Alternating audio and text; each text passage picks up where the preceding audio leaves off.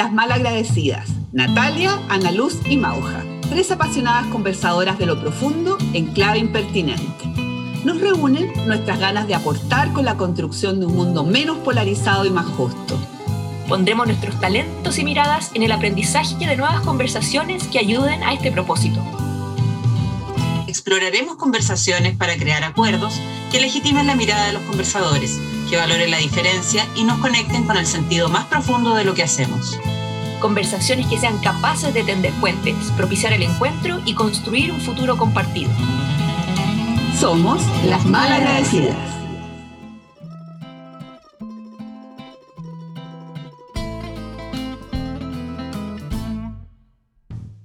Bienvenidas y bienvenidos a un nuevo episodio de Las Malagradecidas. Saludamos muy cariñosamente a todas las personas que nos escuchan cada vez desde más lugares. Nos encanta recibir sus comentarios y sentir que esto que hacemos con tanta entrega resuena entre ustedes. Por favor, anímense a seguir haciéndolo para que podamos incorporar lo que ustedes quieran escuchar. Hoy tenemos una conversación que nos parece la base para formar culturas de encuentro y colaboración. Vamos a hablar de la confianza. Comenzamos. Hola, Malitas. ¿Cómo están? ¿Cómo llegan hoy a esta conversación? Hola, súper bien, súper contenta. ¿Y tú, Ana Luz? Hola, chicas, contenta, feliz con la con la interacción de nuestra comunidad cada vez más activa, se nos van y sumando muchas personas de distintos lugares, así que muy contenta con el proyecto. Qué rico, qué rico tenerlas de vuelta y estar a punto de empezar a dar este, este nuevo episodio. Entonces, eh, como, como les decía en la introducción, les propongo que hablemos de la confianza y también de la desconfianza. ¿sí? La primera pregunta de esta ronda es, ¿qué es la confianza? cuándo nos sentimos en confianza y cuándo no nos sentimos en confianza, cuándo sentimos que se amenaza la confianza. ¿Les parece empezar por ahí? Sí, vamos. Dale. Nati. Ya, para mí la confianza es como una, como una buena disposición, como estar disponible.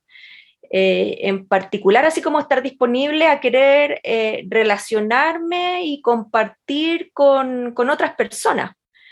Eh, y, a la vez es como cuando estoy en esa relación con otro, si pasa algún traspié, el sentir que el otro no va a evaluar que hubo como mala voluntad de mi parte si hubo un traspié, sino que estar disponibles como a, a, mirar que pasan cosas en la vida y que las podemos ir reparando. Entonces esa como buena voluntad, buena disposición, para mí es estar en confianza.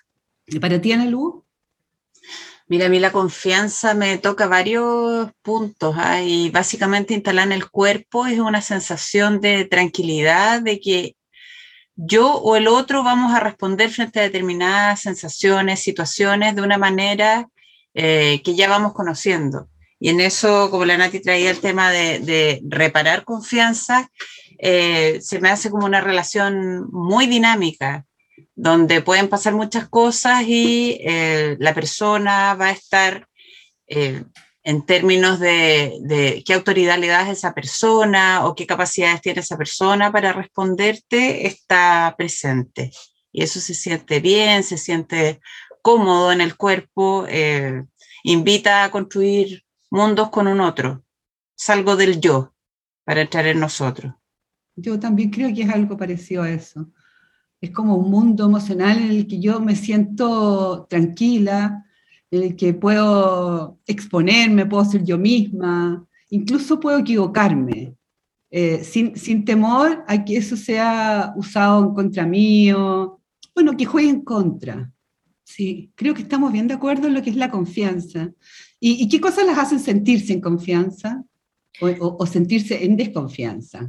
Yo creo que es un poco de lo mismo, solo que llevado a, lo histórico. O sea, si históricamente estoy con una persona que frente a cuando yo me equivoco o cuando tenemos un malentendido, antes de interpretar que yo le quiero hacer daño, interpreta que esas cosas pasan y, está disponible a conversarlo, a ver qué había de fondo en ese desencuentro, eh, yo me voy a ir sintiendo más en confianza, como más en libertad que es muy distinto a estar en estas relaciones en donde uno como que va pisando huevos. Cualquier cosa que tú haces eh, te la van a interpretar así como desde la amenaza, así como, oh, me quisiste hacer daño, me quisiste amenazar, así como que no, pero sí puedo cometer errores.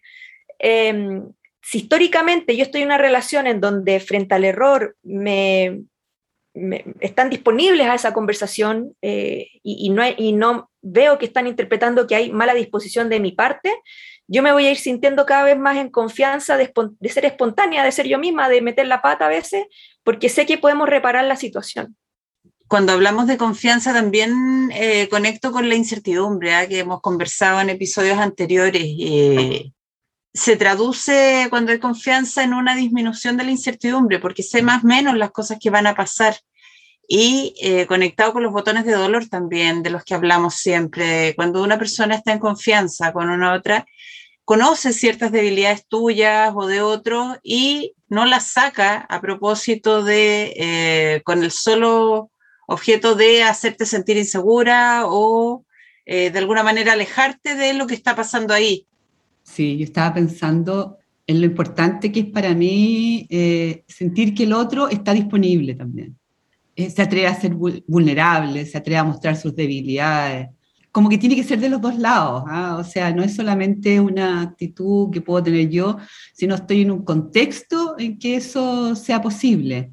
¿Y cómo les llega esto de, ay, que el jarrón cuando se rompe no se, no se vuelve nunca más a reparar y que yo pierdo la confianza y la pierdo para siempre, que eso es lo que uno escucha en las relaciones? Yo creo que tiene algo de cierto. ¿En serio? sí, yo creo que reparar la confianza eh, eh, es difícil, es difícil. Eso lo íbamos a hablar más adelante, pero, pero está bien, está bien. Yo creo que eh, tal vez lo podemos poner desde una predisposición personal, o sea, que desde dónde nos movemos. ¿Nos movemos desde un lado confiado o nos movemos desde un lado desconfiado en la vida? Porque probablemente si yo soy más desconfiada por naturaleza, eh, esa, esa fractura va a, calar profundo. No sé qué les parece a ustedes. Es que yo creo que tiene que ver con esto que, que, hablábamos al inicio, o sea, errores siempre van a haber en las relaciones. El tema es cómo lo interpreto yo, como que me quisieron hacer daño, eh, o, entiendo que van a haber quiebres en las relaciones. Entonces, eh, si lo interpreto como que me querían hacer daño, claro, pierdo la confianza una vez y no la vuelvo a, construir más porque el otro me quería hacer daño. Pero si el otro se mandó un condoro, que a mí en ese condoro nos dimos cuenta que me dolía, y el otro trató de reparar esta situación y se compromete de alguna manera a tratar de no eh, repetir esto, esto cuando se da cuenta que a mí eso me hace daño, para mí ese es un escenario súper distinto.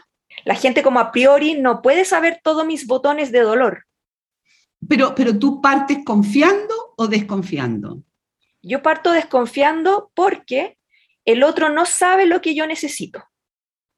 Entonces yo parto desconfiando mientras tanto no haya eh, hecho las conversaciones necesarias para saber cuáles son los acuerdos que, que, necesito hacer con el otro para que me cuide. El otro me puede hacer daño si es que yo no puse la conversación de lo que necesito que pase con él claramente. Y las conversaciones son infinitas. O sea, puedo yo descubrir algo que, que no sabía que me podía hacer daño cuando me lo hacen. Y ahí tengo que poner la conversa.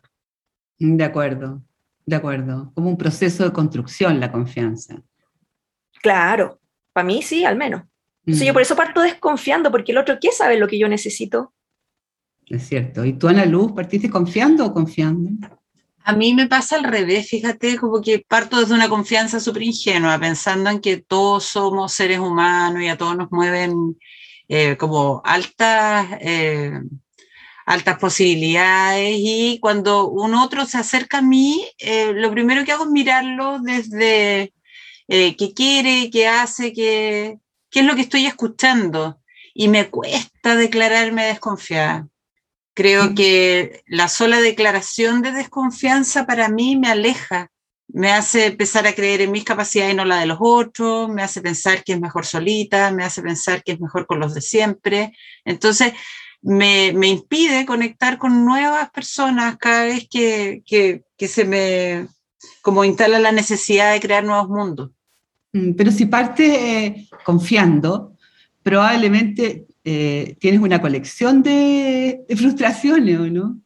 Sí, y también tengo eh, grandes sorpresas cuando he entrado con una cosa de que no, este me va a fallar, fíjate que resulta todo lo contrario, pero no entro por la desconfianza, yo como en una cosa neutra. Así que, ¿qué, me va a dar este ser humano? ¿Qué me va, ¿Con qué sorpresa me va a salir? ¿Mm? Y pese a todas las cosas que me han pasado, sigo confiando. Qué bueno, qué bueno. Mm.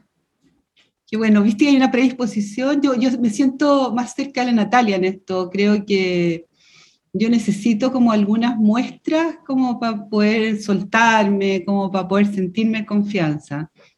O sea, por ejemplo, llegar a un lugar nuevo donde nadie me conoce, eh, yo entro muy suavecito, muy despacito, como sintiendo, escuchando, le doy mucho valor eh, a, lo, a, lo, que me pasa en el cuerpo, en mi mundo emocional, cómo, cómo recibo esto de, de, si son auténticos o no son auténticas las personas, eh, pero, pero no llego así confiada y vulnerable como, como a lo mejor en algún momento de la vida, no sé si eso tiene que ver con los años, con, con, con la experiencia, pero no me siento tan disponible a confiar a la primera.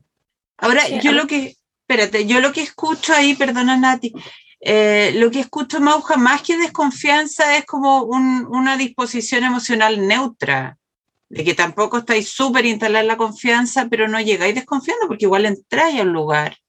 Entonces, no sé si eso sea desconfianza. Pero es que para mí la desconfianza no es no, no compartir posibilidades con el otro.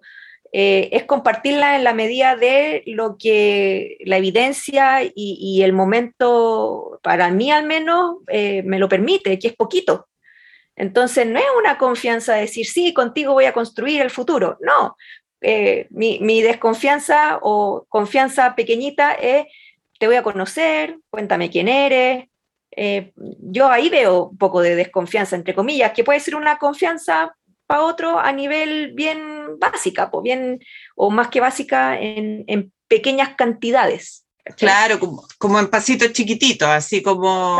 Eh, yo, comparto eh, como con muchas redes distintas y, como de consultores y de, eh, y con gente nueva, yo no llego y digo, ya, lancémonos a hacer un programa de nueve meses vendiendo un proyecto a un cliente. No, pues primero quizás sea hacer un taller, ver si funcionamos, qué acuerdos necesitamos, quién eres tú, quién soy yo, y de a poquito vamos haciendo las cosas. Sí, yo creo que podemos ir cerrando este bloque con la palabra cautela, como, como que no está eh, en la desconfianza, pero tampoco es un lanzarse eh, a, lo que venga en cualquier condición, ¿no es cierto? Que sería un poco eh, más, más a la ingenuidad. ¿Sí? Entonces, les dejamos eh, esta pregunta para ustedes, como cuándo se sienten en confianza, cuándo confían y, cómo parten las relaciones, de esta neutralidad que nos hablaba la Natalia, de esta cautela, eh, se las dejamos.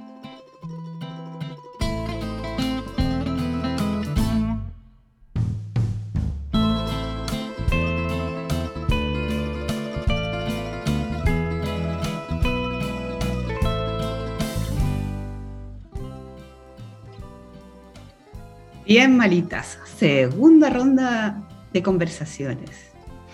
Y en la primera hablamos de la confianza y, me gustaría que esta, en esta ronda nos quedáramos de plano en la desconfianza, en tratar de, construir o de entender qué es la desconfianza y, hablar un poquito de nosotras, qué, experiencias tenemos de, desconfianza y, y, quizás lo que es más difícil de reconocer eh, qué experiencias tenemos de no ser confiable frente a los ojos de otras personas. Mira, estaba dándole vuelta esto ¿ah? de, qué tan confiable o desconfiable soy y, y sí, a mí me pone la, desconfianza, me pone en una posición corporal tan, tan reconocible. ¿ah? Yo por el ejercicio de mi profesión eh, me encuentro todos los días con gente muy dañada, muy desconfiada de, que han pasado por otros abogados o que han tenido experiencias muy desagradables en tribunales, por ejemplo, y eh, hacerse cargo del dolor de esa persona para empezar a conectar con, con, mundos posibles, de que no les va a pasar lo mismo, de que sí, esto es posible, eh, es muy difícil. Es muy difícil porque inmediatamente te cierra todas las posibilidades a crear nuevos mundos con ella. Y efectivamente es tan importante la confianza como emoción base y como valor base, por ejemplo, en una relación profesional, que efectivamente tienes que ser muy cauteloso en cuáles son las, las promesas que le, que le das a tu cliente o las que construyes con tu cliente, más que dárselas a tu cliente, qué es lo que estás escuchando, qué es relevante para esa persona es empezar a conocerse casi bordando una relación muy delicada y abriendo espacios de vulnerabilidad del otro. Quizá lo que se me ocurra es como, ¿qué te pasó y qué, qué no quieres volver a transitar acá? en una relación de este tipo, pero antes de empezar como a hacerse cargo de un encargo, yo creo que hay que mirar este, el tema de la confianza no como distinción, sino que ver qué pasa con esta persona. Y así desde lo más aséptico, así que es como la cosa profesional y el ejercicio del día a día, a las relaciones humanas, a las familiares, a las de pareja. Qué, bueno lo que traes, porque sabes que me permite que conversemos de, esta, de esta característica que tiene la confianza, la desconfianza, de cómo se transmite, que malas experiencias con otros abogados hace que la gente llegue desconfiando a, a ti, digamos, que no has tenido ninguna participación en esa relación. Eh, y, estamos en, tiempos en que las personas estamos desconfiando de las organizaciones, de las estructuras clásicas, o sea, hay, hay historias del pasado que permean a las cosas que están ocurriendo hoy día y que hacen que operemos desde, desde la desconfianza. Como les decía, me defino siempre como inicialmente desconfiada. Eh, y a la vez en la vida he sido bien arrojada en cuanto a a que me atrevo a hacer un montón de cosas. Entonces, por oh. ejemplo, yo desde chica yo les contaba en, los primeros capítulos está mi, mi, gusto por conocer gente nueva eh, a través de internet, cuando incluso ni siquiera veías la foto de la persona. Y me junté a conversar así eh, eh, con mucha gente que no conocía. Y hice esa aproximación que uno podría haber dicho, ah, pero es que ella confía. No, yo la hice desde la desconfianza, imagínense porque yo decía, bueno, me interesa conversar con esta persona, me interesa conocerla y no sé quién es, en el fondo, no sé si tiene buenas o malas intenciones. Entonces me junto en un café que tenga una buena salida, aviso cuando voy para allá, porque en definitiva estaba desconfiando eh, en cierta medida de que eso fuera seguro para mí. Y así tengo un montón de historias. Yo viajé por Europa en varias oportunidades eh, sola, cuatro meses al menos, tres, cuatro meses cada oportunidad y viajaba sola. Y desde ahí mi desconfianza yo creo que me cuidaba, o sea, conocí un montón de gente, pero siempre lo hacía así como de a poquito. Entonces, ¿qué experiencia tengo de desconfianza? Montones. Yo creo que vivo así como tanteando el terreno, desconfiando, pero a la vez como em, tratando de atreverme también. Entonces, yo creo que tengo la, desconfianza bien instalada como una alarma, una tensión que no me limita, ¿no? me limita a conocer a la gente, sino que me limita en cuanto al modo o le presto atención al modo para que sea de una manera lo más resguardada posible, considerando si es que es una persona que no conozco, por ejemplo. Pero, pero eso, ¿no será cautela? ¿O qué, qué diferencias encuentras tú entre ser cauteloso, cautelosa o desconfiada? Que yo en el fondo igual le puedo atribuir a una persona que no conozco malas intenciones. O sea, yo, yo puedo pensar que la persona que voy a conocer por primera vez eh, pueda tener malas intenciones conmigo. Entonces, desde ahí no sé si es cautela, yo como que puedo atribuir una mala intención. Ya cuando conozco a la persona, eh, puedo en algún momento decir, esta persona no tiene malas intenciones conmigo. ¿cachai? Eso para mí es confianza. Pero voy desde la desconfianza cuando me aproximo a una persona que no conozco y digo, esta persona pudiera querer hacerme daño. Para mí eso es desconfianza y reaccionó con cautela, claro. Yo, yo desconfío, estaba pensando algo bien distinto, desconfío, por ejemplo, eh, de las personas que son súper peladoras. Eh, me dijeron que no usara tanto chilenismo. ¿Cuál es una...? que hablan mal de otros. Claro, que hablan mal de otros como un hábito. O que solo hablan de otros, hablan de la vida de los otros, como si fuera su único tema. Como cotillar, creo que se dice en, otras latitudes. Eh, eso, desde chica, para mí ha sido un tema. Las personas peladoras siento que eh, de alguna manera eh, tienen un hábito que es muy raro que no, no, no te pelan después a ti, ¿no es mm. cierto? O sea, y eso me, da mucho miedo, mucha, mucha desconfianza, eh, me, cuesta mucho estrechar vínculos con, con, personas que están siempre eh, hablando mal de los otros. Creo que ese es, el, es un tremendo espacio para mí de desconfianza y también que me separa, ¿eh? me separa de las personas. ¿No les pasa a ustedes? Sí, a mí me pasa, me pasa mucho con esto de los pelambres y la gente que solo habla de otros, pero no me, no desconfío, o sea, sí, es que hay desconfianza, se me confunden acá mucho todos los conceptos, ¿ah? porque cuando la Nati hace su relato, yo hago exactamente lo mismo y viajo y voy y conozco y yo me declaro ir desde la confianza inocente, ingenua, y asumiendo que estoy súper sostenida por el universo, por mi ángel de la guarda, por, por, por mi, mi, mis maestros, como que ando con un, con una cantidad de, protección así como que es la única que me permite arrojarme al mundo. ¿Ya? Entonces creo que nunca me va a pasar algo malo. Y cuando me pasa es como, sí, hay cosas que pasan también.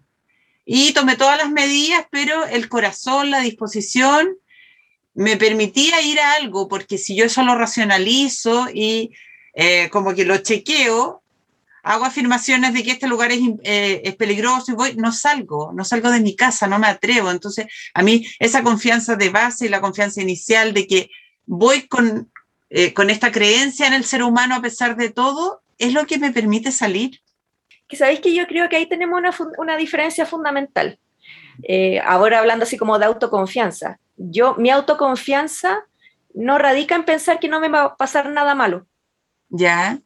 Mi autoconfianza radica en pensar que me van a pasar muchas cosas malas y que tengo las habilidades para recuperarme de eso. Eh. ¿Cachai?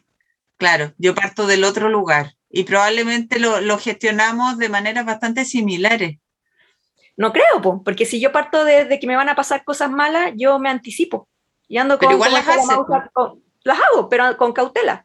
Que es distinto a, como dices tú, eh, ingenuamente arrojarse. Yo tomo muchas precauciones.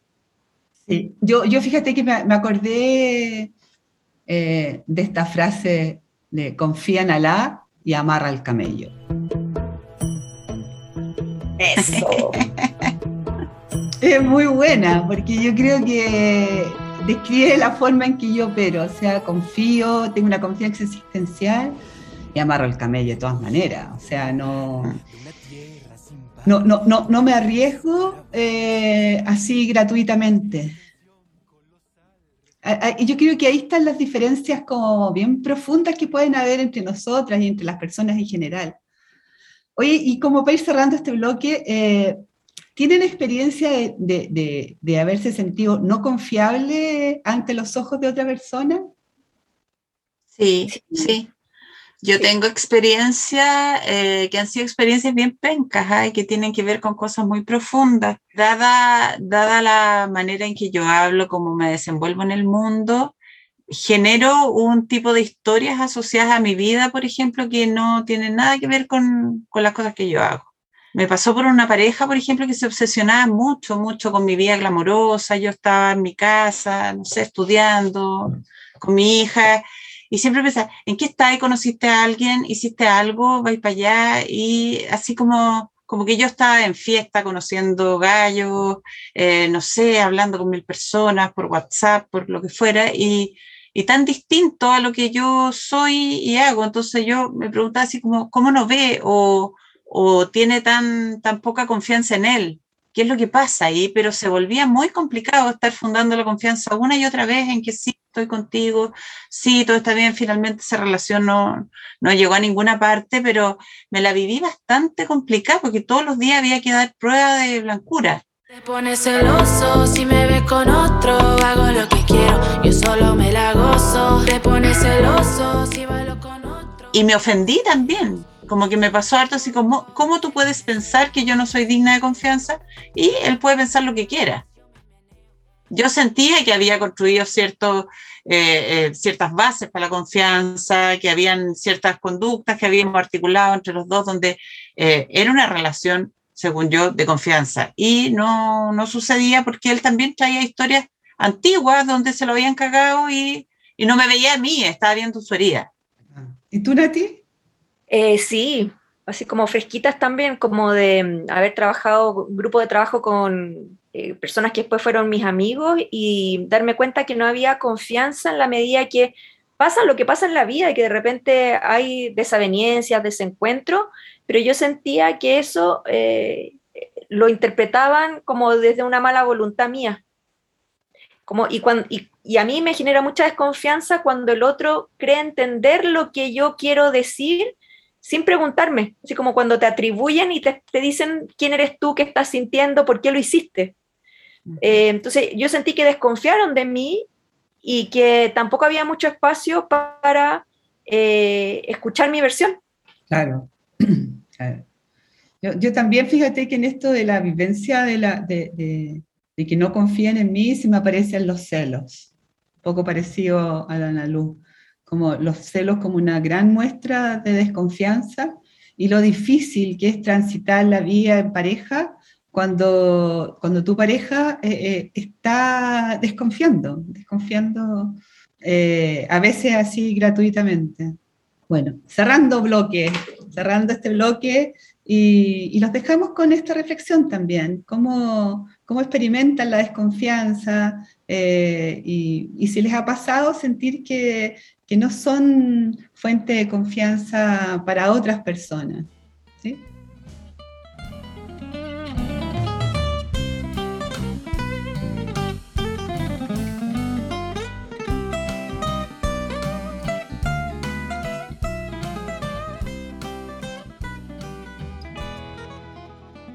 Y llegamos al tercer bloque de, este episodio y, como es tradicional, eh, tratamos de, poner conversaciones o nuevas conversaciones que, nos sirvan para avanzar en este tema tan central en la generación de vínculos. Entonces, la pregunta orientadora va a ser cómo se construye y cómo se repara la confianza cuando ha sido dañada. Al menos para mí, la confianza requiere tiempo tampoco toda la vida, pero tiempo e intención. Si le pones más intención, requiere menos tiempo, como más voluntad. En cuanto a ir eh, experimentando de a poquito, dosificado, de menos a más, eh, teniendo como acuerdos, poniéndonos en la misma página, construyendo como todo un andamiaje eh, de acuerdos sobre todo, de qué necesito yo, qué necesitas tú, y si estamos disponibles a comprometernos en cuidar lo que tú necesitas y lo que yo necesito. Ese tipo de conversaciones para mí eh, construyen confianza, conocerse y generar los acuerdos. ¿Y tú, Ana Luz? Estaba escuchando los elementos de la Nati y me parece que son vitales, ¿no? pero lo primero es tener la voluntad de volver a creer, Aquí hay una cosa tan, tan importante, porque si yo después de que me hicieron daño o traicionaron mi confianza, me quedo llorando en eso, en que toda la gente así generalizo, no hago ningún tipo de, de chequeo en lo que pasó conmigo, si hubo conversaciones o no, eh, puedo no querer ni siquiera volver a confiar en el otro. Total, y eso está puesto como desde la confianza eh, que yo puedo sentir, ¿sí? Pero también uh -huh. hay, hay, hay, una, hay un espacio que, que es súper importante eh, en los líderes o en las líderes, eh, que es generar confianza en, en tus seguidores.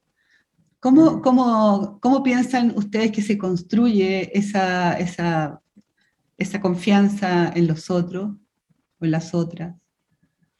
Yo creo que es lo mismo, eh, generando esos acuerdos, como, como acuerdos de equipo, así como qué necesitamos aquí para cuidarnos mutuamente, para saber además y estar de acuerdo en hacia dónde queremos ir.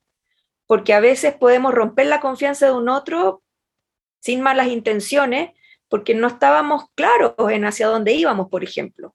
Y tomamos acción y empezamos a remar, remar para otro lado.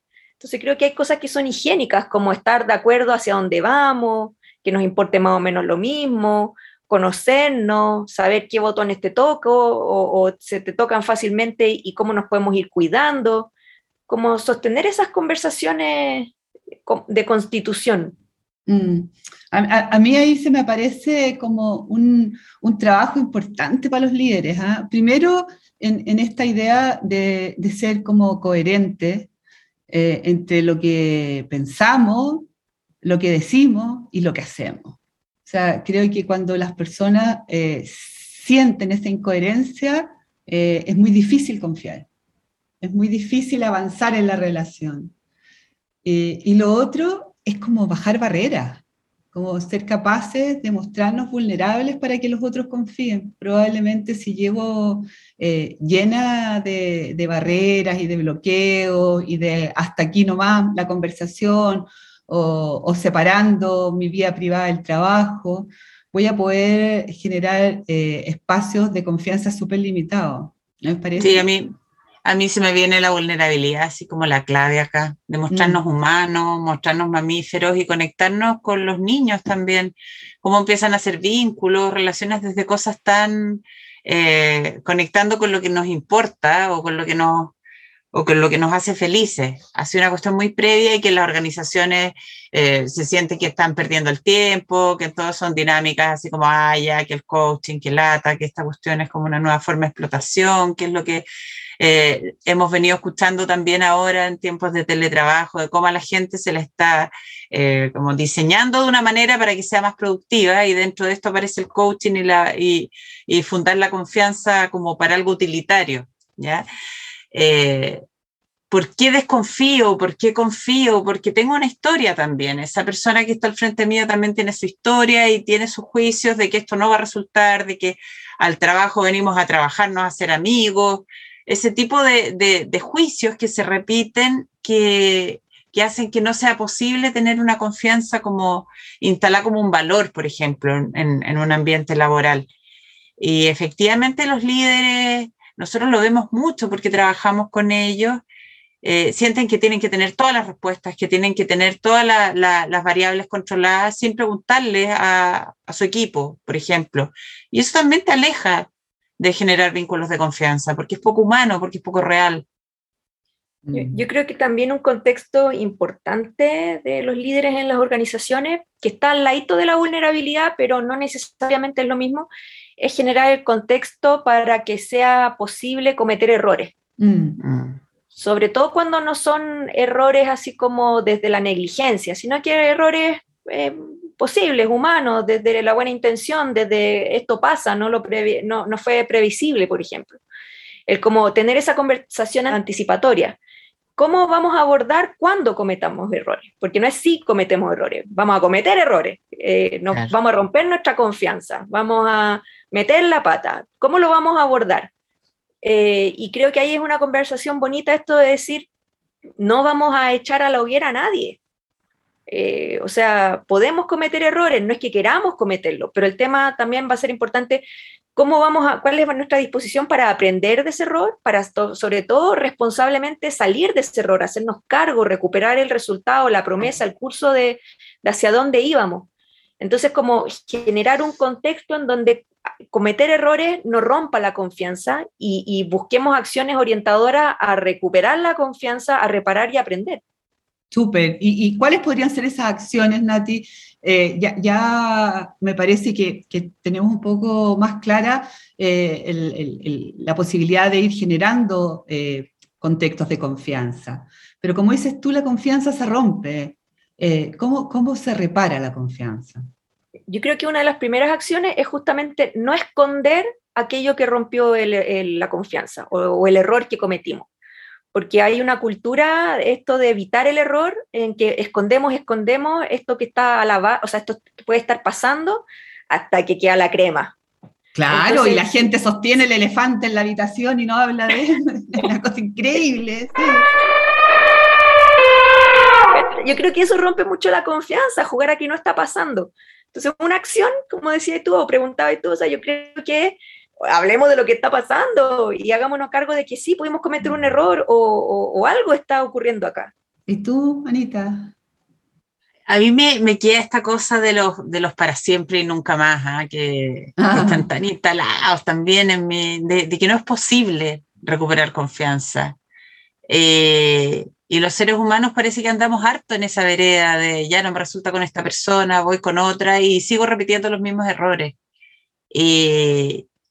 Y yo creo que es importante acá, como tú traes en otros episodios, también el tema del autoconocimiento, la autoconfianza. O sea, entender eh, cómo me hago cargo yo de la desconfianza del otro, cómo instalo yo códigos de confianza en mis relaciones como esenciales, en los primeros momentos de esta relación. Así como que son, son muy importantes los momentos fundacionales, cuando conoces a otra persona, cuando llegas a una, a una organización, ser capaz de plantear con mucha honestidad eh, el para qué y el qué esperas del otro. Empezar a buscar estos puntos comunes, como cuando conversábamos en la polarización, que hace que el otro deje de ser tan un monstruo y empiece a ser alguien que puede sintonizar contigo.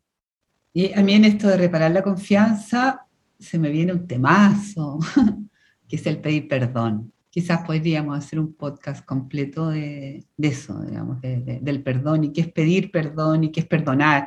Sí, pero creo que tiene mucho que ver con, con la construcción de confianza, con sostener la confianza y con reparar las confianzas. Bueno, nos vamos a quedar hasta acá en este, en este tercer bloque, eh, pensando en, estos espacios donde tal vez no hemos profundizado la confianza y que podemos hacer cosas, generar acciones para, generar mayor confianza, para estrechar vínculos a, partir de, de acciones concretas. Hasta acá este bloque.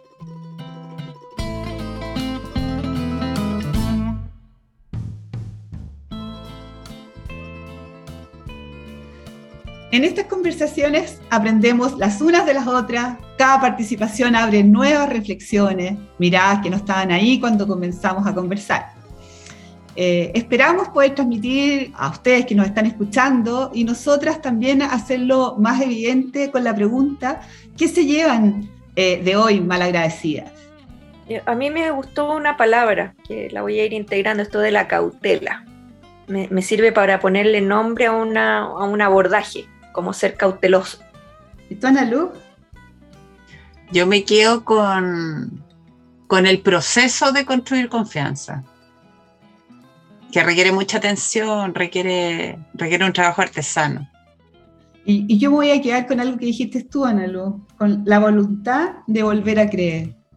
Como, como lo hemos visto en otros episodios, el, hacer consciente eh, este proceso implica poner una voluntad que no siempre está disponible. Probablemente si no ponga esa voluntad, la, relación se va a diluir en el tiempo. Así que me lo llevo, pensando también eh, en qué espacios de mi vida quiero volver a creer, volver a tener confianza. Y, también quiero dejarles esta, esta reflexión a quienes nos escuchan. ¿Te animas a seguir conversando y ser parte de este movimiento? Si te gustó este episodio, síguenos en Instagram y no te olvides de suscribirte al podcast en Spotify. Como sabes, somos bastante nuevas en esto y tu suscripción nos ayudará a seguir en el tiempo. Hasta el próximo episodio.